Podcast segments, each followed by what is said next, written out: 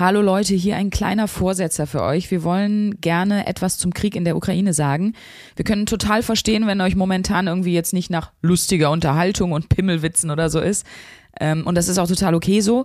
Wir haben jetzt aktuell entschieden für uns, dass wir weiterhin normale Folgen aufnehmen und auch senden. Und wir möchten euch damit eben weiterhin die Möglichkeit bieten, sich auch zwischendurch mal abzulenken von der Angst und von der generellen Situation. Das tun wir selber auch. Und ja, wir sind ein Comedy-Podcast, aber wir sehen natürlich auch die aktuelle Lage. Mm, wir haben euch in den Show Notes, also in der Beschreibung der heutigen Folge, einige Seiten und Kanäle verlinkt, denen ihr gerne folgen könnt. Zum Beispiel der News WG, News-WG auf Instagram oder natürlich der Tagesschau. Und wir haben euch nochmal den Insta-Kanal von Mädelsabende auch reingeschrieben weil das Quellen sind, wo ihr immer gut recherchierte und korrekte Informationen zu der Situation findet. So, und es geht da eben von nachrichtlichen Dingen bis zu dem ganz persönlichen Umgang mit der Situation. Da habt ihr so einen guten Rundumschlag für euch.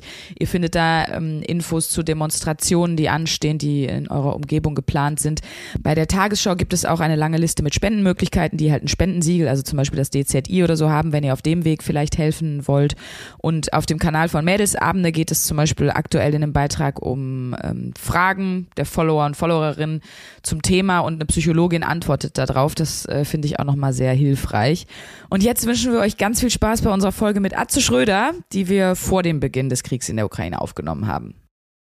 Ähm, wir haben gedacht, vielleicht würdest du uns einen Ruhrpott-Spitznamen geben. Wäre das was, wo du sagst, ja, ich würde diese Taufe verantwortungsvoll übernehmen? Äh, bin ich auf jeden Fall dabei. Ja, eine gute nice. Wahl. Ich bin die Heidi Klum des Spitznamens. Klatsche und Eumel hätte ich gehabt, aber okay. das aber das war jetzt ja, so eine, das ich schon mal sehr gut. Das war eine spontane Eingebung und die müsstet ihr dann selber verteilen. 1A, 1A, 1A,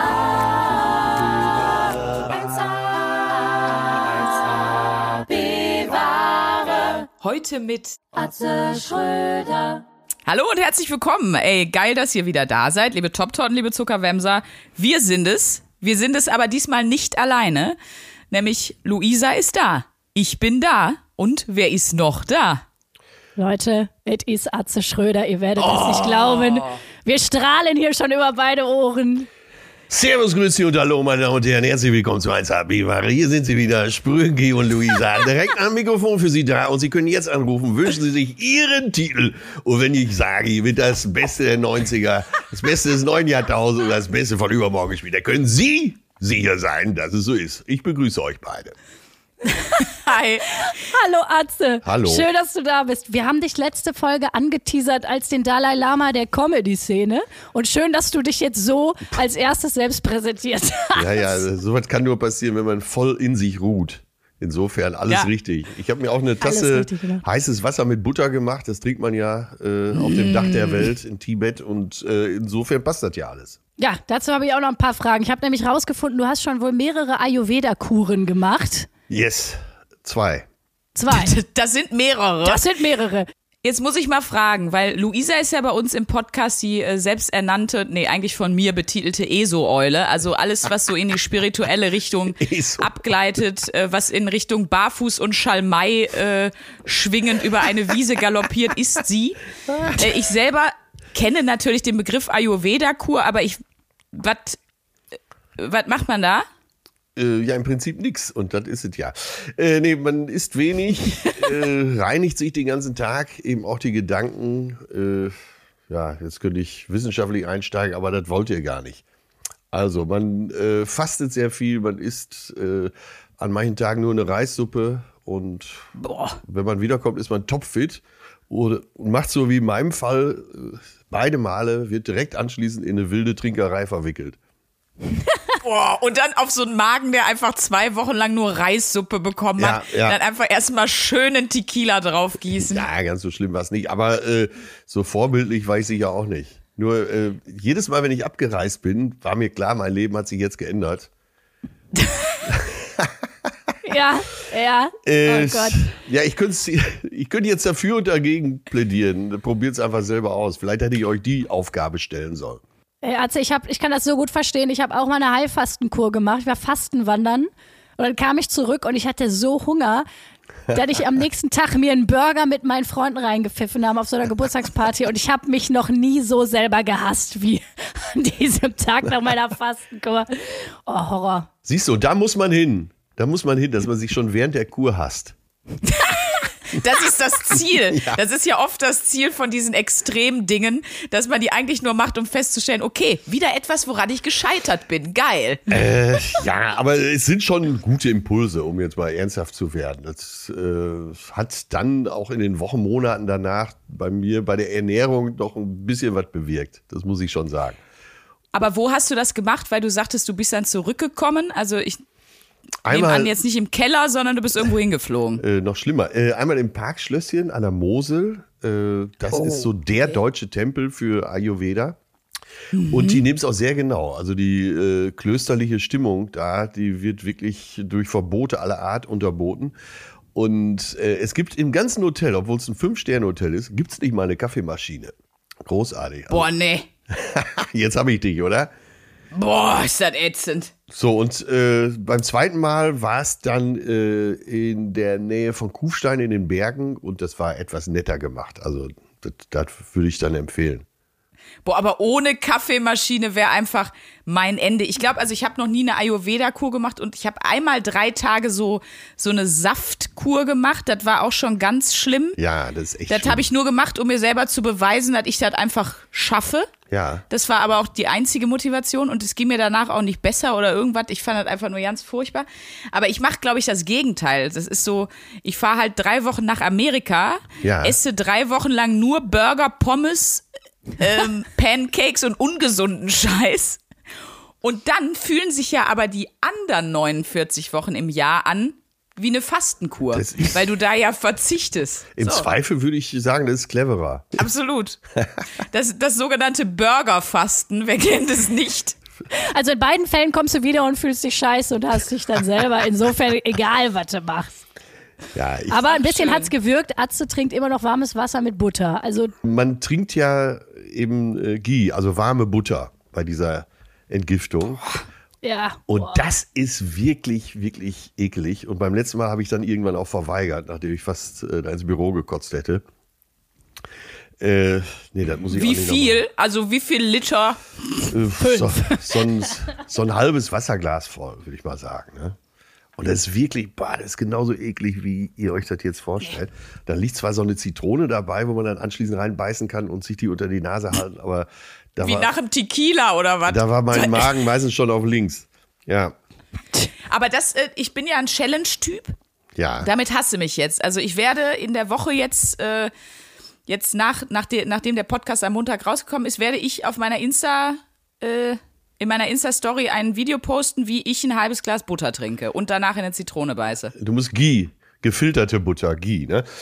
Äh, Kann ich mir die irgendwo bestellen? Die gibt's da bestimmt bei dem Verstrahlten im Bio-Supermarkt, oder Ja, nicht? Alnatura, Bio, So. Company. aber Sprünki, äh, du hast gerade gesagt, ich bin, ich bin so ein Challenge-Typ. Und das klingt Mhm. schon fast wie ein Anmachspruch. Hallo, ich bin so ein Challenge-Typ. Genau.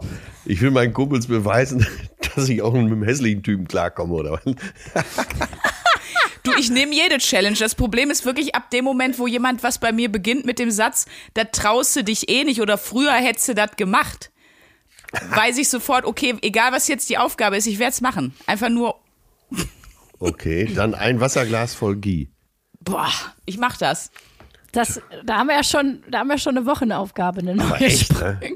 So, äh, abschließend zu dem Thema Ayurveda. Man hat dann, wenn man aus dieser Kur kommt, äh, im Parkschlösschen waren es zwei Wochen, hat man so klare und große Augen und so eine reine Haut. Das ist schon wirklich sagenhaft. So, jetzt seid ihr überzeugt, ne? Ja, Ja, ja, also klar. ähm, ich muss jetzt einfach noch Geld verdienen, weil wir alle, die unseren Podcast hören, wissen, ich bin chronisch pleite. Bist du? Wahrscheinlich Ja. müsste man für die, die Ayurveda-Kur, muss man schon ehrlich sagen, ist glaube ich schon, muss man schon ein bisschen was hinblättern, oder? Für so zwei Wochen, Da ne? tut's am meisten weh an der Stelle, ja klar, die Butter ist voll teuer. wenn man bezahlen muss. Ne? So ein Nichts kostet ja auch. Sag mal, aber wofür haust du denn die Kohle raus, wenn du dauernd pleite bist? Nee, das, das ist gar nicht, dass ich so viel raushaue. Ja, für Geschenke. Für, es kommt, es kam einfach nichts rein, weil ich meine, ich bin Newcomerin, es war Corona und ähm, das Geld, was ich hatte, Habe ich alle für Geschenke von Sa für Sandra Sprünken ausgegeben. Man sieht's. Das stimmt leider. Ja. Also Luisa ist, ich weiß nicht, wie ist es bei dir? Luisa ist jemand, der macht nichts größere Freude als, es klingt jetzt total kitschig, aber als anderen eine Freude zu machen. Sie ist wirklich so, immer wenn die, wenn wir uns sehen, bringt sie mir irgendwas mit oder so. Bist du auch ein, bist du ein Schenker-Typ oder? Totaler Schenker und äh, ich werde ge- selber nicht gerne beschenkt. Finde ich absolut belastend, wenn mir jemand was schenkt. Ich hasse es. Warum glaubst du, ist das so? Äh, keine Ahnung, wahrscheinlich komme ich dann unter Druck und denke mir, oh Gott, jetzt, äh, jetzt stehe ich in der Schuld. Also das ist jetzt äh, die Küchenpsychologie mal schnell ausgepackt. Aber so aus dem, aus der Quelle muss ich das wohl speisen. Weil wir haben auch mal drüber gesprochen und wir hatten, ich habe so ein bisschen die Theorie, wenn ich zum Beispiel an Weihnachten, wenn du so Sachen auspackst und dich guckt schon jemand so erwartungsvoll an. Und der will jetzt, dass das ein ganz tolles Geschenk ist. Ja. Und allein diese Erwartungshaltung, selbst wenn es dann blöd ist, ich spiele dann einfach, dass ich mich freue, weil ich weiß, der andere freut sich dann darüber. Ein schöner Norweger Pullover und dann, oh, oh ja, oh, schön. Ach ja, den wollte ich mir schon selber kaufen. Ja, aber ich glaube, das, da, das ist eine Gemeinsamkeit von uns allen drei. Wir sind alle drei, glaube ich, sehr harmoniesüchtig, auch wenn wir alle drei eine große Fresse haben. Richtig. Richtig. Ne? Skurril, ne? Ja. Eigentlich. Spürt man Ja. aber auch gegenseitig, oder? Ja, das stimmt. Ey, Ich muss sagen, bei, ich glaube, das ist bei mir so ein bisschen so ein Tourette immer, so ein Sozialtourette. Also ich mag ja auch wirklich gerne Leuten so richtig schlimme Sprüche drücken und so und äh, keine Ahnung. Also ich möchte dich am liebsten gleichzeitig begrüßen mit, hör mal, Riesenehre, dass du hier bist und gleichzeitig, ich hätte nicht gedacht, dass du es schaffst. So im Sinne von, Ja, so hast dass wir ja- dich noch lebend kriegen. So ist es immer so. Ich So muss hast du es ja Waage quasi halten. heute im ersten Telefonat auch gemacht. Atze. Er hat nämlich, das können wir mal kurz dazu sagen, der, ich sag mal, der erste ursprüngliche Termin, der jetzt ungefähr vor zwei Stunden lag, äh, da, da warst du nicht erreichbar. Und dann habe ich angerufen und habe gesagt, du, wir können auch erst in eineinhalb Stunden, mach erst mal, Ja, dass erstmal hier die mobile Pflege da war und dass du, dass du an deinem Podcast-Mikro gesetzt wirst und so, ja. dann habe ich gesagt, äh, eigentlich bin ich topfit und du hast gesagt, ist klar. Von wem habe ich das übernommen? Wo habe ich das geklaut? Schwierig. Ja, das ist, äh, das ist Mundart, ne? Im Ruhrgebiet, oder? Absolut. Aber jetzt bist du fit. Bist du ein Frühaufsteher-Typ? Nee, äh, ist ja immer relativ. Also manche sagen, äh, 6 Uhr ist früh, ich sag 9 Uhr ist früh. Ich versuche immer so wenigstens eins vor neun aufzustehen. Kennt ihr dieses Gefühl, wenn du so erst halb zehn aufstehst, dann ist wirklich der halbe Tag ist weg. Und vor neun und nach neun ist der entscheidende Punkt, glaube ich. Es fühlt sich anders an, ja. und- das kenne ich auch, ja. Halb zehn raus, bupp ist es eins und äh, 19 Uhr denkst du, scheiße, ey, nix geschafft. Ja, das stimmt. Also ich bin auch jemand, ich stelle meinen Wecker, ähm, also ich stelle ja nur noch einen Handywecker mittlerweile. Ich gehe davon aus, du hast noch einen Aufziehwecker, Atze, deswegen erkläre ich kurz, wie so ein Handywecker. Nee, aber ich, ich stelle halt einen Handywecker und ich habe auch dieses Problem, ich stelle den immer auf gerade Zahlen. Das heißt, ich würde den dann zum Beispiel um 8.58 Uhr, also immer so krumme, Ja. aber, aber wichtig ist eben, dass noch die 8 vorne Ja, ja, ist oder, genau, oder genau, die 7 genau, und genau. nicht die 9. Ja, so mache ich es auch. Äh, auch, wie du sagst, 8.58 Uhr, die Idee könnte von mir sein. Und dann aber Ja, wirklich, äh, dann springe ich, ja dann spring ich wirklich direkt raus. Und man sieht dir die Freshness an, Atze.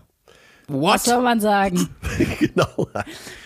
Ja, Ich hoffe, du uns auch, weil äh, du siehst unsere Freshness auch, weil wir haben ja eine Woche Yoga hinter uns. Also wir haben so eine richtige Self-Care-Bitch-Week hinter uns. ihr seht jeden verdammt gut Morgen. aus. Ihr seht verdammt gut aus. Ist eigentlich schon sexistisch. Nee, wir erlauben dir, dass du das sagen darfst. Vor allen Dingen nicht, wenn Luisa sich das so einfängt mit, äh, du siehst ja, wir sehen gut aus. Wenn dann einer sagt, ja, dann kannst du ja nicht danach sagen, äh, äh, sexistisch. Genau, vorher fragen, sag mal, darf ich mal sagen, wie gut? Ja, hör mal, das Ganze ist doch nicht sexy. Sag das doch. Ja, hör mal, ihr beiden seht echt verdammt gut aus. Ich möchte euch gleich am liebsten direkt durchrappeln. Und dann aber behaupten, nee, wieso? Ihr habt doch gesagt, das. Genau, das darf das habt ihr doch gefragt. Pass auf! Und dieser Satz wird jetzt rausgeschnitten, geht Ja. viral und morgen ist es Schlagzeile überall. Genau, Atze morgen Schröder hat bei Genau. 1AB-Fach gesagt. Ja, Rappelatze belästigt junge Podcasterin. Das ist auch die, das ist auch der Folgentitel. Leider. Den, den nenne ich so. Ah, toll. ja ich stelle Ja, mir gerade vor, wie so in Süddeutschland die Zeitung aufgeschlagen wird und Fatih über den Tisch ruft. Sag mal, Mutti, was heißt denn rappeln? Genau. Ich wollte gerade sagen, ich finde, der Rappelatze erklärt sich für uns ja sofort. genau, Glossar, Rappeln. Tja, Rappel ist auch noch wieder ein schöner neuer Begriff hier für einen Podcast. Wir haben ja, äh, wir haben ja Kerchern hier für einen Geschlechtsakt als, als Begriff im Podcast. Kirchern. Rappeln, finde ich, müssen wir auch mit reinnehmen. Das, ja. das wird jetzt hier fester Bestandteil des Vokabulars im Podcast. Vielen Eigentlich Dank, schönes Wort. Rappelatze. Ne? Das ist aber ja wirklich so, das ist oft für Leute ja auch nicht nachvollziehbar, aber du kannst das Phänomen ja erklären. Zum Beispiel, wenn man über seine Partnerin sagt, meine Olle oder meine Perle, dann ist das ja die Krönung. Ja, oder? Ja, Absolut. guck mal, Top Olle. Top Olle. Ich hatte mal so Schlüsselanhänger, äh, Atze Schlüsselanhänger, Top Olle. Und das war aber so zusammengeschrieben. Ne? Und äh, Ruris wussten immer gleich Bescheid. Hier, Top Olle. Und dann, was weiß ich, in München, Topolle? Topolle? Was meint das? Topolle. Genau. Ja, du Reino, es. was steht denn hier? Hier steht Topperle. Was ist das? Ja, im Schwäbischen natürlich, da wird's dramatisch, ne? Ich habe ja sieben Jahre lang vor, äh, vor laufender Kamera mit einer Schwäbin im Bett gelegen. Biene, bei Ja. mir in der Serie, war, also Ja, Heike. Kloss, äh, die kommt aus Oberdorf bei Rottweil. Und da war ich dann natürlich hin und wieder auch mal eingeladen äh, zu irgendwelchen Festen und da verstehst du kein Wort mehr, ne? aber wirklich gar nichts. Ja, da bringst du schon die Leute in eine stabile Seitenlage, weil du denkst, sie haben einen Schlaganfall, aber eigentlich wollten die sich nur mit dir unterhalten. Und Genau.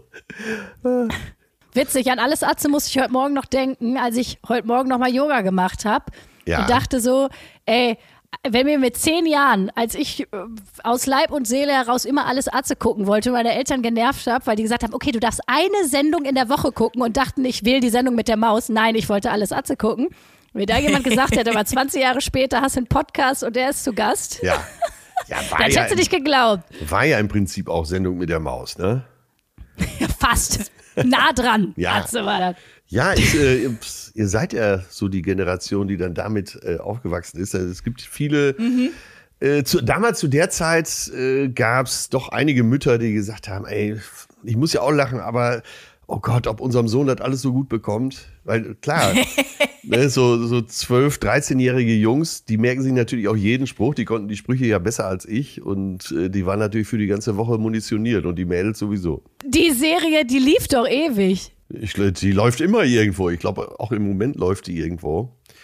Und das Schöne war, dass ich damals äh, erstmal äh, von nichts eine Ahnung hatte, aber eher so aus dem kaufmännischen Bereich kam und wusste, gute Verträge sichern die Zukunft. Und dann habe ich sehr viel Geld äh, für eine Anwältin ausgegeben, Medienanwältin in Köln. Und die hat einen Vertrag gemacht, der wirklich bis heute nied- und nagelfest ist. Und da kommt immer noch mal Geld aus Los Angeles, weil das ist ja Sony Pictures, die es produziert haben. Ja. Äh, und da steht, also für jede Wiederholung und für, äh, dann gibt's so Staffelungen bei DVD-Verkäufen. Da werden nicht mehr viele von verkauft. Was weiß ich, 300 im Jahr oder 500. Aber letztens wurde wieder so eine Grenze gerissen Ach, und dann, krass. dann kam so ein Scheck aus Los Angeles und ich denke mir, was, äh, was ist das denn jetzt schon wieder? Aber das war eine gute Investition. Ein Kumpel von mir hat dieses Who Let the Dogs Out mitgeschrieben.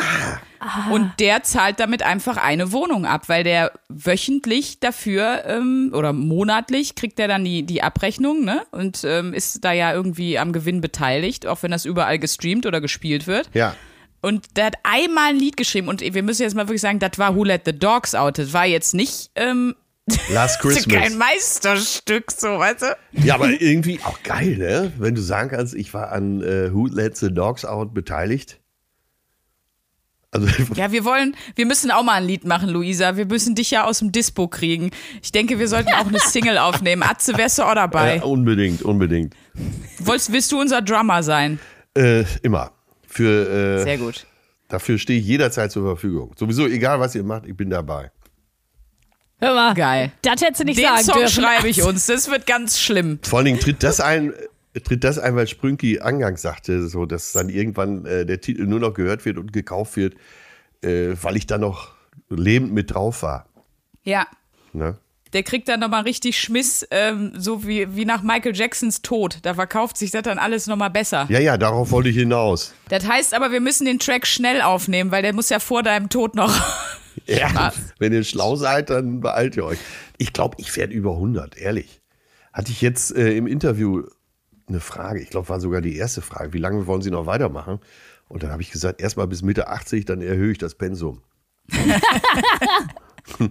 Das ist sehr vorbildlich. Atze. Aber hättest du, also mal blöd gesagt, hättest du Bock, so alt zu werden? Wir haben da mal drüber gesprochen, weil wer nochmal aus der Bibel ist 560 Jahre geworden, das war mir ein bisschen viel. Aber also hättest du wirklich Bock, so 100 zu werden?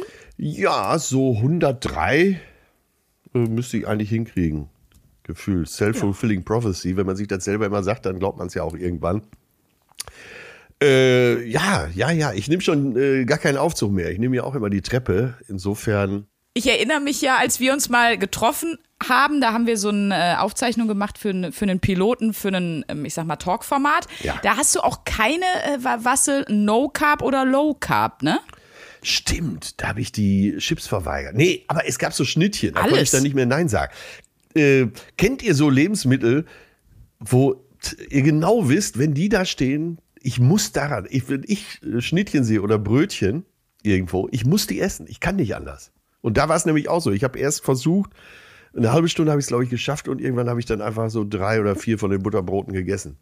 Wenn man dann einmal anfängt, dann ist, dann Habt ist ihr das äh, bei irgendwelchen Sachen?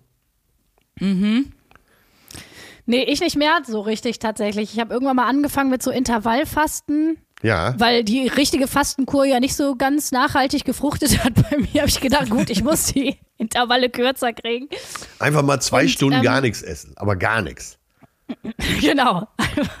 Hart. Einfach mal fünf Minuten, reiß mal fünf Minuten zusammen, Luisa. Also du machst hier äh, 16,8 oder wie nennt sich das?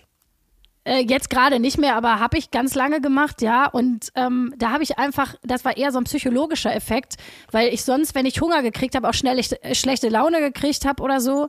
Und da habe ich mich einfach so ein bisschen daran gewöhnt, dass es jetzt nicht so schlimm ist, wenn man mal, wenn man ein bisschen der Magen mal knurrt oder so. Ja. Und ähm, habe einfach in dieser Zeit sehr gelernt, so meine Impulse, meine Essensimpulse zu kontrollieren. Und das ist echt geblieben. So, also. Außer wenn man dir Twix Spekulatius hinhält. Jetzt tu mal nicht so, ne? Das war in der Weihnachtszeit. Ich finde, die Weihnachtszeit, ich finde, die gilt nicht. Die darf man nicht mit einberechnen. Ich finde, wenn es Glühwein und Twix Spekulatius gibt, das, das zählt nicht. Aber seit Januar bin ich wieder gut dabei. Aber so kommen wir mal nochmal zu deiner Wochenaufgabe. Wie bist du darauf gekommen, äh, dass wir eine Woche Yoga machen sollen? Machst du das selber? Wolltest du uns ärgern? Was steckt dahinter? Äh, die erste Idee war ja, dass ihr eine Woche nicht duscht. Und Ja. äh, äh, dann habe ich aber auch ich eingesehen, das bringt euch nicht weiter. Das zerstört nur unser Leben und unsere sozialen Kontakte. Ja, aber für die Haut wäre es gut. Andererseits äh, wollten wir ja auch was, was euch weiterbringt. Und das ist jetzt die Frage, Mhm. hat es euch weitergebracht? Ähm, ja, auf jeden Fall. Jetzt muss man sagen, ich mache schon sehr lange Yoga, aber es hat mir sehr gut getan, mal jeden Tag Yoga zu machen. Ja, einmal im Jahr mache ich auch Yoga. Ich will aber schon sagen, ich mache mindestens einmal die Woche normalerweise Yoga. Ja. Und auch schon lange, weil ich an der Schauspielschule hatten wir das als Fach, da habe ich damit angefangen und dann habe ich das irgendwie immer weitergemacht. Ja. Aber so bewusst vor allem, du hast ja auch gesagt, morgens, bewusst morgens den Tag damit zu starten. Ich habe dann immer auch mein Handy ausgelassen. Erstmal, habe erstmal die halbe Stunde Yoga gemacht und bin dann sozusagen in den Tag gestartet.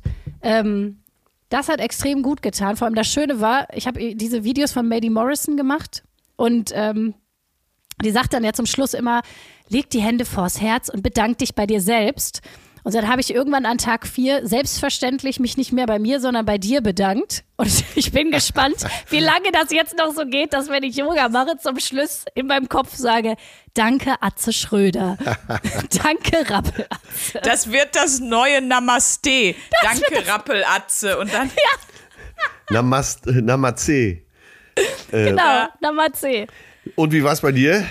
Äh, also, bin nicht so der Yoga- und Entspannungstyp und so. Ich hatte auch schon mal eine Woche Meditation. Ich bin eher so.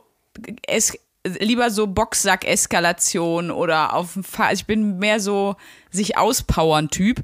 Aber in der Tat ist es auch so wie bei, bei allen Aufgaben, die einen dazu zwingen, ähm, sich Zeit für sich zu nehmen. Also egal, ob es jetzt wie gesagt Meditation Ja, ist ja. oder ein Tagebuch schreiben. Das funktioniert bei mir halt immer. Das macht, also ähm, da merke ich dann auch, da werde ich auch ruhiger und dann äh, also allein, dass man sich auf die Atmung konzentriert, ist bei mir schon viel wert, weil ich merke, wenn ich das den Tag über mal mache, dass ich meistens die ganze Zeit hier merkt man mir auch an, dass das eher meinem Naturell entspricht. Und allein, dass, dass man das dann morgens einmal bewusst setzt und so, das verändert schon auf jeden Fall was für den Tag. Also da kann man nichts gegen sagen. Bist du denn äh, eine Yogamaus? Also bist du. Äh, leider nein. Ich wünschte, ich hätte mitgemacht die Woche. Ich hatte aber keine Zeit. Ich war zu Hause in Quarantäne und musste Filme gucken. Ja, klar. äh, nee, ich bin äh, Meditationstyp und äh, kann da viel Kraft rausschöpfen. Aber äh, ja, wahrscheinlich jetzt auch aufgrund meines Alters und äh, dass jetzt die letzten zwei Jahre auch nicht so viel zu tun war, nehme ich mir sehr viel Auszeiten über den Tag. Also es kann auch sein, mhm. ich wohne ja in der Nähe der Alster hier in Hamburg, dass ich mich da einfach mal auf die Bank setze und so eine halbe Stunde auf die Alster schaue. Und äh, ja, das ist wahrscheinlich auch eine Frage des Naturells. Bei mir geht es schon morgens los, wenn ich dann um zwei vor neun aus dem Bett springe, Vorhang zur Seite, dann habe ich schon so ein positives Gefühl. Wirklich, das ist auch kein, äh, kein Spruch. Ich fange den Tag einfach eigentlich immer sehr positiv an. Wenn ich den Vorhang zur Seite schiebe, habe ich so ein Gefühl, ich freue mich auf den Tag und mal schauen, was heute Neues gibt, was heute wohl wieder passiert.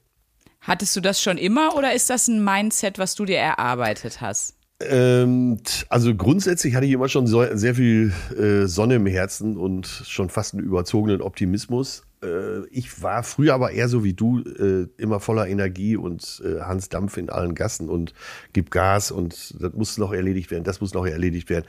Das ist so ein bisschen rausgewachsen. Ob es jetzt besonders bewusst war, weiß ich nicht. Äh, einer der wenigen Vorteile am Älterwerden ist ja, dass man lässiger wird.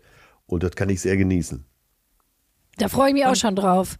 Ich wollte gerade sagen, dass ich lässiger werde, vor allen Dingen auch mit mir selber. Dat, äh, wann kommt das ungefähr? In welchem Alter? Wie lange muss ich noch? ja, kann man, kann man glaube ich so nicht sagen. Aber es, es gibt ja nicht wenige Frauen, die, äh, ältere Frauen, die behaupten, als Frau wird es eigentlich immer und immer besser. Mhm. Und äh, als ich 50 wurde, war ich gerade auf der Tanzfläche und am Durchdrehen und da kam mein Vater, der glaube ich auch schon 87 war, zumindest 85 und nahm mich so zur Seite und sagte, Junge, nicht nervös werden, das Beste kommt noch. Und, ja, schön. und das empfinde Ach, ich auch tatsächlich so, dass es eigentlich immer besser wird. Man muss nur gesund dabei bleiben.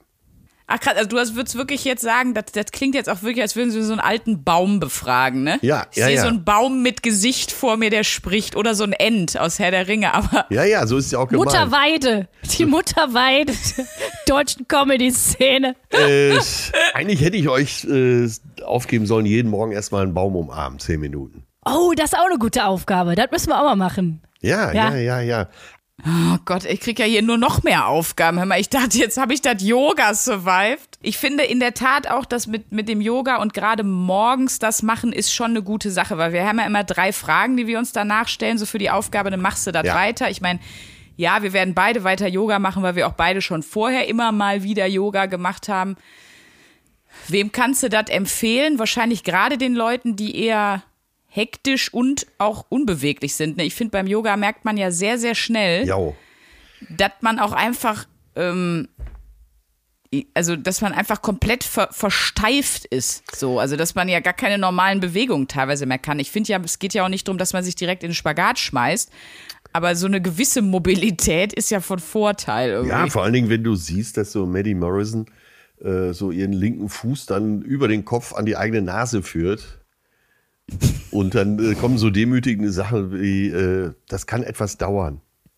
Dann etwas. Und du bist aber schon dreimal umgekippt, weil so auf einem Bein stehen geht auch nicht so gut. Dekodiert gesagt, das wirst du nie können, du immobiles Stück. ja, wir haben in der letzten Folge schon über Selbstwert gesprochen, über Selbstwertgefühl und den Unterschied zwischen Selbstbewusstsein und Selbstwert. Haben beide festgestellt, dass wir zwar ein 1A Selbstbewusstsein, aber eher so ein B-wahre Selbstwert haben. Und dass diese ganzen, ich muss mir was beweisen, sicherlich auch ein bisschen daher kommt, dass wir das ja beide so ein bisschen auf eine ähnliche Art und Weise haben. Vielleicht auch, wenn auch in anderen Bereichen. Geht mir Aber auch. ich Ja, habe mit meinem stimmt. eh so Eulenweg ja schon da ein bisschen, bisschen wenigstens versuche, den Weg in eine Ist, ist gesündere bei dir auch Richtung. so, Atze, hast du gerade gesagt? Äh, ja, unbedingt. Ich war ähm, Anfang 20 immer noch so schüchtern, dass ich. Äh, ja, ich kenne die Geschichte mit dem Café in ja, Münster, ne? Café Klinklang. Da komme ich immer mit dem Zug vorbei, wenn ich Richtung Köln fahre. Und äh, jedes Mal sehe ich das Café Klinklang und weiß dann wieder, oh, es gab so Zeiten, hättest du dich da nicht reingetraut. Und das hat ja natürlich, diese Schüchternheit hatte wahrscheinlich auch mit Selbstwertgefühl zu tun. Und äh, naja, ich glaube, wenn man einmal schüchtern war, dann das merkst du an dir selbst, glaube ich, ein Leben lang. Ja, mittlerweile mhm. bin ich selbstbewusst genug, äh, um auch nackt ins Café Klinklang zu gehen. Aber äh, es, ihr könnt beruhigt sein, mache ich nicht. Erstens. Und zweitens äh, bleibt aber diese Schüchternheit irgendwo noch. So ein Krümmel ist noch vorhanden. Das, Wo merkst du das? Äh, dass ich, also auf großen Bühnen oder in großen Hallen habe ich kein Problem zu sprechen, aber eher so im kleinen Kreis. Ne, wenn ich jetzt so in so einer Zehnergruppe, ich mache das dann und, und komme dann auch ganz gut ins Rollen, aber so, so, so ein kurzer Moment blitzt auf, oh Gott. Ne, das ist nicht so, mhm. dass, dass da kein Fragezeichen mehr ist. Aber, und das hast du aber eher bei zehn Leuten, die dir persönlich irgendwie wichtig sind und die du genau. kennst, aber nicht vor, vor 20.000 oder genau, was? Genau, genau. Das kann ich aber wirklich sehr, sehr gut verstehen. Ich habe zum Beispiel so einen Knall. Ähm, ich mache ja auch Stand-up-Comedy. Und zum Beispiel, mir ist das lieber, vor, keine Ahnung, 500 Fremden zu stehen, als wenn mein ja. Freund oder mein bester Freund im Publikum sitzt und ich eventuell verscheißen könnte vor jemandem, von dem ich geliebt werden will. Das ist ganz furchtbar für mich. Alle drei nicken. Ja, ich habe sowieso in Vorbereitung auf die Folge, ich habe sehr viele Podcast-Folgen von dir gehört. Ich meine, betreutes Fühlen, ich bin eh betreutes Fühlen Ultra und höre das schon von Anfang an ganz viel. Aber da habe ich, bin ich auch nochmal drauf gestoßen, dass du gesagt hast, du leidest auch unter diesem Hochstapler-Syndrom. Und äh, ja. da sind wir beide auch ganz weit vorne. Also dieses, dieses Gefühl, dass man denkt, gleich fliegt man auf. Gleich kommt jemand um die Ecke und sagt, äh, Entschuldigung, ich glaube, wir haben uns hier vertan. Eigentlich kannst du gar nichts. Also ich habe eine, das kam glaube ich in der Folge auch vor, aber ich spreche es nochmal an. Und zwar äh, beim Kölner Treff mit Bettina Böttinger. Da saß eine mhm. äh, sehr hochkarätige Runde. Ähm, und nur Frauen, das war am Weltfrauentag. Und dann, äh, ich kriege jetzt nicht mehr alle Namen zusammen, aber äh, wie heißt noch die äh, Moderatorin von Quarks und Co. Äh, Maiti, äh, genau, und die, äh, ich meine, was eine tolle Frau und, und was ein Wissen yeah. und, und äh, dann saß aber noch eine Kabarettistin da, wie heißt sie da, von Misfits?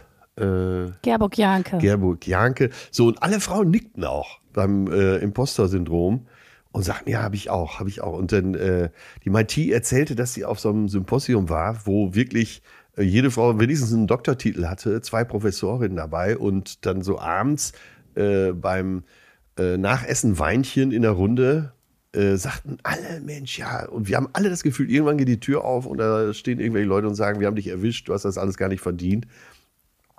Und das ist irre, oder? Mhm dass es so viele haben, ne? Und so viele Leute, die echt äh, sehr offensichtlich sehr kompetent sind und äh, eigentlich wissen, was zu tun. Ja. Und äh, ich muss nur so lachen, weil ich wollte gerade googeln Atze Schröder Kölner Treff und es ist kein Scherz. Ich habe folgenden Fokus Online Artikel gefunden, der den Namen trägt das geht halt eben um deinen Besuch beim Kölner Treff, aber das Fazit ist, Atze Schröder bis seiner Schwester in den Rücken. Das sieht man heute noch. Und dann ist da ein Foto von dir und das ist untertitelt mit Abend der Geständnisse. Atze Schröder biss seine Schwester und tanzte in Strumpfhosen zu ihren Liedern. Ah. Und das denke ich mir nicht aus. Das steht hier in dem Fokus. Ja, ich weiß. Äh, jetzt am 1. April kommt ja die Atze-Biografie auf den Markt und da steht auch genau diese Story noch drin. Und das stimmt auch. Ich habe meiner Schwester, die zwei, ein Vierteljahr älter war als ich, irgendwann, äh, weil im gewissen Alter sind Mädels, jetzt werdet ihr sagen immer, im gewissen Alter sind Mädels den Jungs ja Lichtjahre voraus. Mhm. Ich glaube, ich war. Das ist immer noch so. Äh, eben. äh, ich war, glaube ich, zwölf, sie 14 oder 13 und 15. Und mir gingen die Argumente recht schnell aus. Und ihr wisst ja, was Mädels für Zicken sein können, ihren kleineren Brüder gegenüber. Äh, ja, und dann habe ich ihr in den Rücken gebissen. Und das siehst du tatsächlich heute noch. Also bei ihr. Aber bei ich finde es geil, dass der Fokus wahrscheinlich aus einem aus einem wirklich spannenden, intensiven Interview, das finde ich ja generell bei dir sehr, sehr, sehr, sehr toll bei Betreutes Fühlen oder auch so. Ich habe immer das Gefühl, du bist wirklich 100% offen und ehrlich und so. Und dass sie aus wahrscheinlich einem Interview, wo sehr viel drin gewesen wäre, machen Atze Schröder bis seiner Schwester in den Rücken und tanzte in ihren Strumpfhosen. Das ist und das beim Fokus, die sind doch sonst so seriös. Ja, sehr, genau. Was mich jetzt sehr interessiert, was gab es denn dann für eine Strafe auf den Rückenbiss? Äh, ach, ich wurde mit Erziehung wurde ich ja nicht so sehr belästigt zu Hause. äh, von daher, Schöne Formulierung. von daher war es wahrscheinlich sowas, äh, Mensch, das machen wir aber nicht nochmal. Ne? Und dann kam man wahrscheinlich schon, was willst du denn jetzt essen? Interessant, dass du dann trotzdem so eine schüchterne Tendenz hast, weil bei solchen Kindern ist das ja oft eher so, dass die mit Klöten bis sonst wohin durch die Welt laufen und äh, sich gar nicht in Frage stellen. Ja, es war immer so, dass äh, meine Schwester alles konnte. Die war so eine Überfliegerin. Und äh, das war erst schon mal beeindruckend für mich oder be- beängstigend, kann man auch sagen. Und der zweite war, dass meine Mutter das insofern noch befeuert hat, dass sie immer sagte, äh, du lass das mal lieber. Deine Schwester, die wird das hinkriegen, aber du lässt das mal lieber. Ja, das geht nur Boah, schief. echt jetzt? Ja, ja, das war, äh, also wenn man von der Erziehung sprechen kann, dann war das so eine ziemlich hinterfotzige Entwertung. Boah, das ist wirklich hart. Ja. Ist vor allen wirklich Dingen, was das ja mit dem Kind macht, ne? Das ist ja immer noch mal viermal krasser. Also Ja, äh, aber vielleicht bin ich deshalb Komiker geworden. Äh, an der Stelle muss ich meine Mutter, meiner Mutter schon wieder dankbar sein. Ne? das war so meine Art, mich zu wehren. Also ich weiß, ich habe ja auch äh, viele, also höre ja viele Podcasts mit dir und habe jetzt auch noch mal gar nicht lang her auch noch mal die Hotel Matze Folge mit dir und so gehört. Aber wenn du es zusammenfassen müsstest, warum glaubst du? Also gibt es irgendwas, worauf du es zusammenfassen kannst, warum du Comedian geworden bist? Also auf die Bühne hat's mich ja immer schon gezogen. Äh, Künstlerfamilie, auch Großfamilie, waren viele Onkels dabei, die sehr äh, musikalisch und überhaupt musisch waren.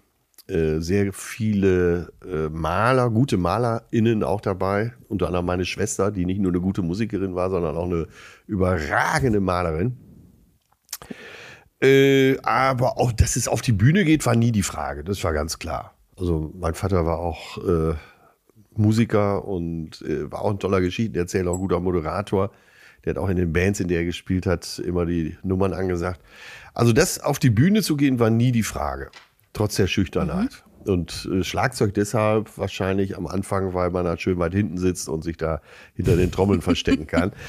Aber es gab so einen Erweckungsmoment und zwar ähm, habe ich auch oft die Nummern angesagt in den Bands, in denen ich gespielt habe. Und dann äh, hieß es irgendwann, kannst du nicht mal hier am Wochenende moderieren? Äh, da brauchen wir die Band nicht. Wir haben so einen Talentwettbewerb. So einen Gesangstalentwettbewerb. Und da war es tatsächlich so, dass ich zum ersten Mal ganz alleine so am Mikro stand und gedacht habe, das ist es. Das will ich machen. Wirklich. Es war wirklich so, so ein Moment der Erkenntnis. Cool. Der Erweckungsmoment. Der Erweckungsmoment, ja. Hatte ich beim Segeln auch mal, als du die erste Böe richtig ins Segel gefasst hat oder beim Surfen.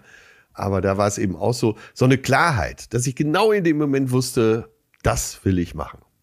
Bei mir war das auch, ich saß dann als, ich weiß nicht, war der Wetter vielleicht 15 oder so gewesen sein und habe dann äh, Starlight Express gesehen in Bochum. Ja. Ja, um die Ecke bei uns, bei unser aller Wurzeln. Und ich saß da auch und habe echt gedacht, krass, das ist halt, das ist deren Job. So. Wie geil ist das? Da, da, war auch bei mir so dieses, das will ich machen. Und Luisa hatte das ja auch, als sie bei Joseph im Kinderchor war. Da hat sie auch gedacht so, ja, ich bin ja auf der Bühne und ich singe hier und das ist einfach geil, ich will das machen. Aber beide Musical, ne? Erstmal ja, ja. Ja. Ich glaube, es war eher die Faszination Bühne. Jetzt muss man aber auch sagen, mein Vater ist ja sel steht ja selber auf der Bühne, also ich bin damit ja auch groß geworden. So, also das war jetzt erstmal auch, das, das macht ja auch unglaublich viel aus, wenn du so ein, also wenn du damit aufwächst, dass das erstmal ein ganz normaler Beruf ist. So. Ja, ja. Diese Hürde musst du äh, so in deinem Sozialverständnis, glaube ich, schon mal nicht überwinden. Weil die Bühne Genau. äh, ist für dich normal. Genau. Ja, und das ist vielleicht für andere, die aus einer Nicht-Künstlerfamilie kommen, der Weg so den einen Schritt weiter, bis man sich mal traut, auf eine Bühne zu gehen. Ja, Ja, ich komme ja aus einer Nicht-Künstlerfamilie, ich komme aus einer Wissenschaftlerfamilie. Ne, Mein Vater äh, äh, Chemiker, meine Mutter Chemielaborantin. Aber ich muss sagen, als ich das auch damals geäußert habe, waren die direkt so, ja, ja, wir wussten ja immer, dass mit dir was nicht stimmt. Äh, das, das war schon klar so. Also die waren da immer sehr, ähm, sehr, sehr in Anführungsstrichen tolerant. Und bei mir weiß ich zum Beispiel, ich, oder ich bin mir sehr sicher, leider kann ich sie nicht mehr fragen, weil meine Mama ja verstorben ist. Ich glaube, die hätte auch immer gerne selber auf eine Bühne gewollt. Und die hätte es sogar auch gut gekonnt. Es war eine wahnsinnig lustige Frau. Ah, also, okay. ähm, und die hat mich auch immer schon ganz früh mit zu, zu Theatersachen genommen und ähm, aber dann auch so, ähm, so, als ich wirklich noch klein war, also vorpubertär fast noch. Da war ich schon bei, bei den Misfits mit dabei, habe die Bühnensachen gesehen. Bei Gerburg Mhm. äh, Janke, die hatte damals auch schon mal irgendwie so ein Solo-Liederabend. Ich war bei Marlene Jaschke und so, also so die ganz ja. alte Riege noch. Äh, Cordula Stratmann. Also meine Mama hat mich dann auch immer schon mit zu weiblichen Künstlerinnen, Ja, weibliche ja. Künstlerin ist doppelt gemoppelt. Wie viel Gendern geht in einem Satz? Nein, aber ihr wisst, was ich meine. Nie genug. Mitgenommen. Und deswegen war das für mich trotz, ähm, ich sag mal, nicht Künstlerhaushalt, glaube ich, auch präsent. Natürlich ist er total schwer dagegen anzukämpfen, wahrscheinlich, wenn deine Eltern sagen, das ist Quatsch, damit verdient man nicht sein Geld. Ja. Ja, total. Ja. Gibt es etwas, was du uns an die Hand geben kannst, ein Tipp, ein Ratschlag, whatever, weil du bist ja hier der Comedy-Fatti sozusagen und wir zwei sind hier noch so in so unsere Newcomer-Schuhe drin. Gibt's was, wo du sagst, boah, Mädels, das würde ich euch gerne mit auf den Weg geben? Ich habe äh, letztens, ich weiß gar nicht, welches Jubiläum das war, 30 Jahre Quatsch Comedy Club, keine Ahnung. Kam auch diese Frage, was würdest du jungen Komikern empfehlen? Die Frage wurde genau ohne Innen gestellt. Und da habe ich gesagt, ja, wenn ich so heutzutage Stand-Upper sehe, dann denke ich immer wieder, so, so ab und zu Lacher wäre nicht schlecht. ne? Danke für den Tipp. Und das ist echt ein guter Tipp. ne? Wenn so zwei Minuten keiner gelacht hat, dann vielleicht nochmal die Nummer bearbeiten. Naja, wir leben in sehr in, in Zeiten, wo man so unglaublich bedacht ist auf die richtige Haltung und Ja. so, ne? Dass, dass man politisch korrekt ist und dass man, dass es auch bitte unbedingt intelligent ist, was man da sagt und so. Ja, aber bei dem, bei dem Intelligent, da kommt es mir immer so vor, als würden alle äh, so an ihrem Image fallen. So nach dem Motto, äh, schaut mal, äh, schaut mal, was ich so drauf habe. Und es wäre, äh, Unterhaltung ist ja wichtig, aber die Leute haben Eintritt bezahlt. und, Ja, Ja, äh, ja. und so ein Lacher ist ja vielleicht noch besser, als wenn die alle denken, boah, sind die beiden intelligent. naja, dann, dann sollte man halt was anderes machen, ne? Dann ist man, wird man halt äh, Wissenschaftsjournalist. Genau. Aber nicht Entertainer. So. Ich Wenigstens das mal auch promi- oft, dass ich denke, promovieren. Ne? Also un unter Promotion brauchst du mir gar nicht kommen. Dann erzähl Das lieber. finde ich den schönsten Tipp. Also es sollte schon doch auch mal ein Gag gemacht werden. Das gefällt mir gut. Aber was ich so ein bisschen be beneide, eben, weil du ja auch schon damals noch 73 Jahre. vor 73 Jahren angefangen hast, nein, aber du hast ja auch irgendwie mit der Figur Atze sowas geschaffen, wo du alles sagen kannst. Und da hätte ich halt auch voll Bock drauf. Ich glaube halt nicht, dass ich mich hinstellen kann und alles sagen kann heutzutage noch. Also alles ist natürlich eh mal in Klammern und Ja. vorsichtig zu fassen, aber äh, als Atze ging das immer noch. Geht das auch immer noch? Äh, ja, also auf jeden Fall mehr. Aber da habe ich auch äh, bestimmt zehn Jahre gut für bezahlt. Gut eingezahlt auf dieses Konto. Und Mhm. im aktuellen Programm, soweit ich mich erinnere, alles weiß ich aus dem Programm auch nicht mehr, weil ich es zwei Jahre nicht gespielt habe. Nach der Pause Mhm. habe ich eine Stelle, die, da hab ich mich, sagen wir mal, vorsichtig von Louis C.K. inspirieren lassen. Äh, wo ich, Also hast einfach ein Bit geklaut. so. Und äh, da sagt, sag ich auf der Bühne, Leute, äh, pass auf, das müsst ihr jetzt mal aushalten, aber da müssen wir mal drüber sprechen. Ne? Was würdet ihr sagen, wenn ich hier auf der Bühne jetzt ein Schwein vögeln würde? Ne? Da wärt ihr alle total entsetzt. Aber äh, wenn ich hier am äh, Bistrotischchen sitzen würde und würde zwei Schnitzel essen, würdet ihr alle rufen, äh, guten Appetit. Und jetzt frage ich euch, was ist perverser, das Schwein zu vögeln oder das aufzuessen? So, und dann ist schon so, dass alle, hm, stimmt, hat er recht. Ne? So, wenn wir das Schwein fragen würden, äh, würden wir wahrscheinlich hören, ja komm. Ne? Komm, one for the team. Ich mach das Ja, heute. ist er besser, ist er besser als aufgegessen zu werden, oder? Und das sind aber so Stellen, Ja. die, wo ich als Newcomer vielleicht eher in die Ecke gestellt würde. Ne? ja, das stimmt. Ja, ja. Das ist. Ach, ich denke, ich habe immer oft dieses, wenn es live live ist, ohne eine TV-Aufzeichnung, ohne dass es gestreamt wird oder irgendwas, dann hast du so oder so viel Narrenfreiheit. Ja, ja. Also ich sag bei Impro-Auftritten sage ich auch manchmal Sachen und das Problem ist bei Impro-Comedy, ja, du machst dir ja vorher keine Gedanken, du sagst halt einfach. Und ich denke schon in dem Moment, wo ich es mich selber sagen höre, ups, Aber ich stelle mir dann vor, so, wo im Ruhrgebiet ne, alle noch klatschen und lachen und weiter so, Sprünki, super. Und dann spielst du in Ulm und einfach entsetzte Stille im Publikum. genau. Für genau den gleichen Gag, wo so am Ja, Vorabend natürlich, noch natürlich. Fick das Schwein, fick das Schwein. Fang an, fang an. so, also, Ja, dann kannst du ja bestätigen, dass der sichere Lacher dann doch wieder untenrum war, ne?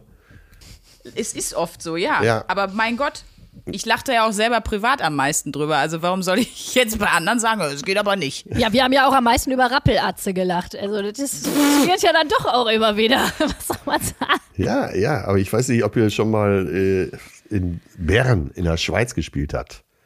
Habt. Nee. Da, Österreich ja, aber in der Schweiz noch nicht. aber, nee. äh, so Zürich, das ist ja internationales Publikum, Basel äh, geht auch alles, aber in Bern, erstmal musst du äh, halb so schnell sprechen wie sonst und dann auch wirklich, ey, dass Leute danach zu mir kamen und waren also völlig empört, entsetzt gar und äh, also das kann man, das kann man doch nicht erzählen, oder? Allein dieses oder, ne, wo du sagst, doch, hast du ja gehört. Nein, oder? ne? Also wir haben Hörer in der Schweiz, aber die hör wenn die natürlich uns hören, zeigt das auch schon, dass sie relativ abgehärtet sind. Ja, ja, Sonst ja. würden die das ja hier auch keine drei Minuten mitmachen. Also wir- Grüße geben wie immer raus ins Entlebucher Tal. Äh, wer die Folge gehört hat, an unsere Hodenfreude im Entlebucher Tal. Also von daher, hast du einen Lieblingsort zum Auftreten, wo du gerade sagst, manchmal wird das, kommt der Atze besser an als anderswo? Äh, Nö, nö, nö. Nee, aber das ist ja, das ergibt sich ja aus, der, aus einer gewissen Popularität irgendwann. Das heißt, äh, da sitzen nur noch Atze-Fans. Ne, wenn jemand eine Karte für dich bezahlt, also ich glaube, da sind die wenigsten, die einfach nur so gezwungen wurden. Und dann ist die Stimmung eigentlich ziemlich ähnlich. München ist vielleicht so ein bisschen äh, sehr euphorisch. Da kommt schon mal vor, dass ich mir die ersten fünf Minuten die Ohren zuhalte, weil die alle so durchticken. Aber die sind natürlich auch froh, dass der Erlöser da ist, ne? So ist es. Aber so, wenn du im Ruhrpott spielst, so, das, das merkt man doch wahrscheinlich schon auch, ne? Dass man einfach. Ja, das ist ganz gut, aber es, Mentalität- es ist nicht so, dass ich sage, wenn ich in Essen spiele, jetzt ist das äh, jetzt noch mal einer drauf oder so. Ne? So ist das auch nicht. Im Ruhrgebiet kommt ja auch hinzu, dass jeder im Publikum denkt, ja, das kann ich auch. Ne? Stimmt. Und das ist ja irgendwie auch schön, ne? dass da, äh, du guckst ja in sehr selbstbewusste Gesichter im Ruhrgebiet im Publikum und ähm, das ist ja wirklich so, dass alle denken, ja, die Atze, super, aber können würde ich das auch. Ja, klar. Also geil, ey. Was, mit was für einer Überheblichkeit Leute oft über, so über Comedy einfach reden, ne? Ja, so klar. wie, Ja, mich, wieso, das war ja auch am Grillfest. Äh, rede ich auch hier meine Geschichten. Das Ja, ich das musst du dir mal anhören. Ne? Dann, dann, dann bist du aber richtig am Lachen. Ne? ja, ja, geil. ey. Nicht hier, na, ja, nee, ist gleich. Ich habe der äh, Johannes Rotter, der bei uns in der Serie den Polizisten gespielt hat. Der ist Ja. eigentlich O- äh, Autor, schreibt viele Drehbücher und äh, der ist gelernter Opernregisseur. Und er kam aus Hamburg, er kommt ursprünglich aus Dortmund. Er kam aus Hamburg, musste nach Köln, weil er von Job zu Job ist. Und er sagte, natürlich, natürlich im Ruhrgebiet. In Dortmund steigt einer ein. Noch vor Bochum sagt der Typ immer, was hast du denn da in der Hand? Was ist denn da? Was liest du denn da? Ja, das ist ein Drehbuch. Ja, was Drehbuch? Drehbuch. Drehbuch jetzt. Drehbuch oder was? Äh, was machst du denn beruflich? Ja, ich bin Schauspieler. Da war irgendwie zehn Minuten Ruhe, so aus dem Fenster gucken. Und dann guckte er so, ja, Schauspieler bin ich auch.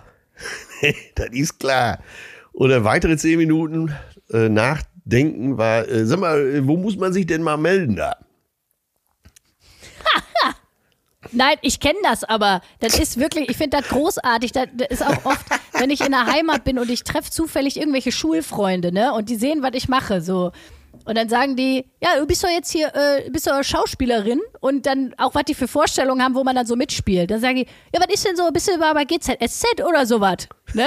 Und dann ist man denkt man sich so, Alter, ich war auf einer richtig renommierten Schauspielschule, das war richtig anstrengend. Ich habe an Staatstheater gespielt und dann kommen die an und sagen, ja, bist du hier auch mal bei Alles verzählen oder, oder was? Berlin Tag und Nacht? Ja, aber da muss man mitmachen, das ist geil. Da musst du mal mitmachen, das ist gut. Ja, ja, wollte ich mich auch mal bewerben. Kannst du erstmal so einen Monat spielst du umsonst und dann äh, kannst du da weiter mitmachen. Ja, genau, so ist das. Ich, ich guck mal. Aber zum Thema Ruhrpott haben wir uns ja auch noch, ich sag mal so, einen Schmankerl überlegt. Sprünki, hau raus. Was, es war Sprünkis Idee, muss man sagen. Naja, also wir müssen sagen, wir haben ja schon so ein paar Spitznamen füreinander hier bei uns gefunden. Und wir haben aber gedacht, es ist auch wirklich an der Zeit, dass wir uns mal Ruhrpott-Spitznamen geben. Weil Ruhrpott-Spitznamen sind ja immer, haben ja immer noch mal einen ganz besonderen Charme. Ja. Und äh, deswegen haben wir gedacht, wenn wir jetzt schon dich hier, wir haben schon gesagt, der Dalai Lama der Comedy, die Mutter Teresa der, der Schlüppergags, wenn wir dich schon Der, hier der haben. Ingo Oschmann der Comedy. Oh, ist das ge- Ingo Oschmanns Ruhrpott-Spitzname wäre Osche, auf jeden Fall. Zumindest nicht Herr Mann. Osche. Ähm, wir haben gedacht, vielleicht würdest du uns einen Ruhrpott-Spitznamen geben. Wir haben auch selber jetzt mal jeder drei Vorschläge für die jeweils andere vorbereitet. Vielleicht fällt dir aber auch was ganz Eigenes ein. Wäre das was, wo du sagst, ja, ich würde diese Taufe verantwortungsvoll übernehmen? Äh, bin ich auf jeden Fall dabei. Ja, eine gute Nice. Wahl. Ich bin die Heidi Klum des Spitznamens. Toll. Ja, pass auf. Äh, hier kommen meine drei für die Sprünki. Natürlich als erstes äh, Sprucke. Also einfach Sprünki auf Ruhrpottlerisch. Dann gäbe es noch Kurze, weil Sprünki relativ klein ist und auch immer so wirkt, als hätte sie einen kurzen gerade getrunken. und es gibt auch noch Malle, weil äh, Sprünki einfach die Malocherin vom Herrn ist und jedes Jahr Urlaub auf Malle macht. Ja. Also Sprucke, Kurze, Malle. Oder einen äh, Namen, den du dir selbst ausgesucht hast. Genau, und ich komme mal mit Luisas. Vielleicht sagst du ja, da sind auch Sachen bei. Also ich nenne Luisa eh schon immer Lulle. Ja. ähm, weil von Luisa ist klar, ne? Äh, ich hätte noch Bölko, also wegen noch wegen Balko und Bölken, weil Luisa ist ja wirklich jemand, der ständig immer überall rumpöbelt und rumbölkt. Ja. Deswegen wäre noch Bölko dabei. Und äh, auch ein äh, viel gehegter Gag bei uns im Podcast. Luisa hat ja ein sehr rundes Gesicht. Deswegen habe ich noch Kreppe, was das Ruhrgebietwort für Crepe ist. Was ein sehr runder Pfannkuchen ist. Naja, Also Bölko, Kreppe, Lulle und äh, die anderen wären. Oder du sagst, ich hätte selber noch einen richtig guten Vorschlag. Klatsche und Eumel hätte ich gehabt, aber okay. aber das war jetzt so eine, finde ich schon mal sehr gut. das war eine spontane Eingebung und die müsstet ihr dann selber verteilen. Ich finde, das passt, weil auch völlig klar ist, wer Eumel und wer Klatsche ist. Natürlich bist du Klatsche, Sandra Sprünken. Das Wahrscheinlich, könnte auch ja. einfach wirklich nicht, du hast nicht nur eine Klatsche, du verteilst halt auch am laufenden Meter Ja, Klatschen. das stimmt. und Ja. äh, ich, ich bin auch einfach so ein richtig, ich bin einfach so ein richtiger Eumel. Ich bin einfach so das verpeilte Pleitekind. Was trotzdem alle irgendwie lieb haben, weil sie dabei einfach zu nett ist. Dann würde ich sagen, nehmen wir das. Wenn ihr, ihr seid ja beide ihr offensichtlich einverstanden damit. Absolut. Also, Atze, du taufst uns auf Klatsche und Eumel. Und jeder weiß, wer gemeint ist. Das ist doch gut. Das ist Wundervoll. großartig. Wir wussten, dass wir den Richtigen dafür fragen. Das dürfen wir auf jeden Fall nochmal sagen. So ist es. Ja, vielleicht auch nochmal für euch alle der Hinweis. Äh, folgt und hört bitte alle anderen Podcasts von Atze, weil ich finde sie wirklich, wirklich immer super toll. Also betreutes Fühlen mit, mit Leon, das ist, da kann man immer, da findet auch jeder ein Thema für sich und voll oft denke ich so, wenn ich mal durchscroll und denke, was hast du denn noch nicht gehört oder wo ist noch was? Eigentlich ist, hat jede Folge irgendwas Cooles, wo ich denke, ah, das klingt spannend. Ah, das klingt spannend. Das Ja, vor allen echt, Dingen äh, bestellt mal alle die Biografie jetzt vor, weil ähm, da habe ich es wirklich gut. so gehalten, dass äh, jede Seite wenigstens ein Lacher dabei ist. Also manchmal heult man auch, aber äh, ist sehr unterhaltsam, das Buch. Das heißt blauäugig. Ab 1. April. So ist es. Gesagt. Passenderweise, Ja. ja. Man kann es aber jetzt ja schon überall vorbestellen, wo es, Genau. Bücher gibt. Ne? Dann ist es Ende März schon da und wenn die anderen sagen, hoho, das muss ich mal lesen, kannst du sagen, haha, habe ich schon. Ich habe es schon gelesen. Das kenne ich schon. Wie lange hast du da dran gearbeitet und geschrieben? Äh, 40 Tage. Wir, Jeden Tag so. Ja, ich habe äh, mit Till Hohneder, äh, Freund und langjähriger Autor, zusammengeschrieben und äh, wir wissen, unser Pensum am Tag ist so plus minus 10.000 Zeichen. 400.000 wussten wir, brauchen wir, also wussten wir von vornherein, dass wir 40 Tage brauchen. Das habt ihr euch auch vorher genauso. Bap, bap, und dann, Ja, wir haben schon zusammen zwei Bücher geschrieben, zwei genau, ich wollte Romane. gerade sagen, ihr seid ja ein sehr eingespieltes Team, ne? Ihr zärtlichen Cousinen da. Genau, und da wussten wir eben, äh, was so unser Pensum ist. Das, äh, und Fleiß, leider ist Fleiß ja eine wichtige Voraussetzung für so ein Buch. Und da muss man einfach mal fleißig sein, 40 Tage lang. Jetzt kommt das Buch ja relativ spät, oder? Also es hätte auch schon viel früher kommen können. Naja, je nachdem, ne? So aus meinem Gefühl heraus kommt es fast zu früh, aber äh, bezeichnen wir das mal als ersten Teil. Sind gespannt. es. Also du meinst, mit 103 kommt dann blauäugig Teil Dann- 2. Jetzt geht's richtig ab. Ja, dann packe ich richtig aus. dann, äh, Dann ist grauer Star. Mein langes Leben als Atze Schröder. Stimmt. Untertitel, was, was wurde eigentlich aus Eumel und Klatsche? Klatsche. Klatsche, wo sind sie? Genau, mal gucken, was mit uns bis dahin passiert. Oder ich nehme euch dann auf eurem 50. beiseite und sage, ey, hör mal, nicht nervös werden, das Beste kommt noch. Oh. Das fände ich aber schön. Ja. Wir trinken bis dahin alle noch ganz viel Butter, flüssige Butter, machen ein paar Ayurveda-Kuren. Sprünki äh, macht Intervallfasten. Ja, und, Und, räuchern äh, mal, räuchern mal ordentlich mit Salbei durch, oder? Das, wie du dir vorstellen kannst, habe ich weißen Salbei hier zu Hause, ich als ESO-Eule. Ah, weißer muss es sein, wusste ich gar nicht. Weißer Salbei muss es sein. Okay, Ja. es wird geräuchert.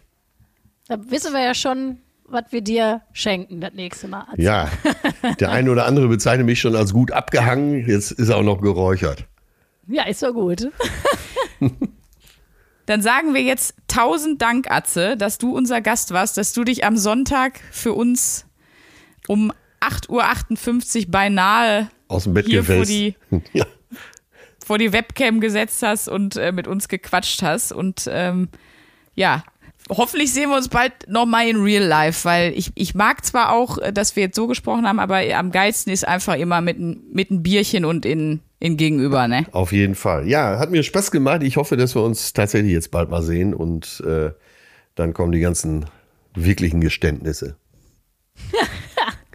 Vielen Dank, liebe Atze. Wir verabschieden uns. Ciao, tschüss. Eumel und Klatsche, das war's. Achso, welchen Spitznamen würdet ihr mir geben, wenn ich nicht mehr Atze heißen würde? Jetzt kommen nicht mit Rappel. Doch. Naja, du, wir haben dich ja schon Rappel genannt heute. Also ich, Wir können ja, wir machen demnächst mal so einen Ruhrgebietsabend irgendwo im Ruhrgebiet. Ne? Und da kommen, die Das ganzen, geil. da kommen die ganzen Kraftausdrücke mal auf den Tisch. wir produzieren ja noch zusammen einen Song. Stimmt. Rappel, Eumel und Klatsche. Der tut einfach der Ja. Trippel der Schrecken. Äh, schrecklich. Das- So, okay, bevor das jetzt hier noch schlimmer wird. Bevor Genau, das dann ist wir, wir schaffen den Absprung nicht, Leute. Ja, komm, Junge, jetzt geht mal nach Hause, ne? Hau Ja, rein. Geil, dass du da warst. Tschüss. ja. tschüss. Habe auch noch andere Sachen zu tun. So, Mensch, das war's. Das war's mit unserer Rappelklöte Atze. War das schön. Das war herrlich. Und wie immer. Und du bist jetzt der ESO-Eumel. ich bin Und das gefällt mir auch gut. Aus der ESO-Eule wurde der ESO-Eumel. einfach schön. Einfach schön. Ähm, ja, und der ESO Eumel kriegt eine Wochenaufgabe. Ja, und die wird dir gefallen. Denn ich erinnere mich, dass wir zusammen an so einem, ich, ich nenne es mal High-End-Spa vorbeigelaufen sind. Das klingt schon gut. Und äh, da war ein, vielleicht, äh, ich, ich dachte, vielleicht löst es schon bei dir was aus. Da äh, stand äh, drin äh, Floating Tank. Und da hast du gesagt, oh, das will ich mal machen. Ja, ja, oh, gibst du mir Floating als Aufgabe? Ja, genau, das ist, also, ich habe mir das schon mal versucht durchzulesen. Also, man äh, treibt dort auf, wahrscheinlich wird es sehr salzhaltigen sein, Wasser und ist natürlich dann wirklich in dem Moment, also die Raumtemperatur ist auch die gleiche Temperatur wie das Wasser. Man ist im Grunde, man schwebt frei im Raum. Man hat ja keinerlei ähm, nicht so wie wenn man liegt, äh, keinerlei Widerstand oder Berührung in dem Sinne an irgendeiner Stelle, sondern es soll sich halt wirklich so anfühlen, als wäre man fast im Grunde schwerelos und hätte dann so ein ganz besonderes Stadium erreicht von, von Körpergefühl. Und da Geil. wir ja leider noch nicht genug Kohle mit dem Podcast verdient haben, um so einen Parabelflug zu machen, wo man tatsächlich schwerelos ist, das kommt erst, wenn der Erfolg äh, uns, uns ordentlich reindonnert. Aber bis dahin dachte ich, gehst du mal in so einen Floating Tank. Da habe ich richtig Bock drauf. Da freue ich mich sehr drauf. Da werde ich mir schön Termin. Und vergiss buchen. nicht, Studien mitzubringen über das Leben im Floating Tank. Ich bringe dir meine Erfahrung. Schluss. Das reicht. Geil, freue ich mich drauf. Ich buche einen Termin. Äh, falls ihr floatet und äh, ein Floating-Studio, sowas gibt es bestimmt in Berlin, ich bin mir sehr sicher. So kacke. Das klingt so scheiße, aber in Berlin gibt's, ich meine, in Berlin kannst du eine Pediküre, es gibt Läden, wo du eine Pediküre kriegen kannst von so Fischen, die deine Hornhaut abessen. Und wenn es dafür Studios gibt in Berlin, dann gibt es bestimmt auch ein Floating-Studio. Falls ihr da einen Tipp habt und sagt, hör mal, das Studio ist der Hammer, schreibt mir gerne. Ähm, und ansonsten, ja, was soll ich sagen? War eine geile Folge. Ich freue mich auf die nächste und äh, bin gespannt, was das Floating mit mir und meiner Äumeligkeit macht. Herrlich. Gut, dann sagen wir jetzt das zweite Mal official schön und bis nächste Woche. Bis nächste Woche. Ciao. 1A, 1a, 1a,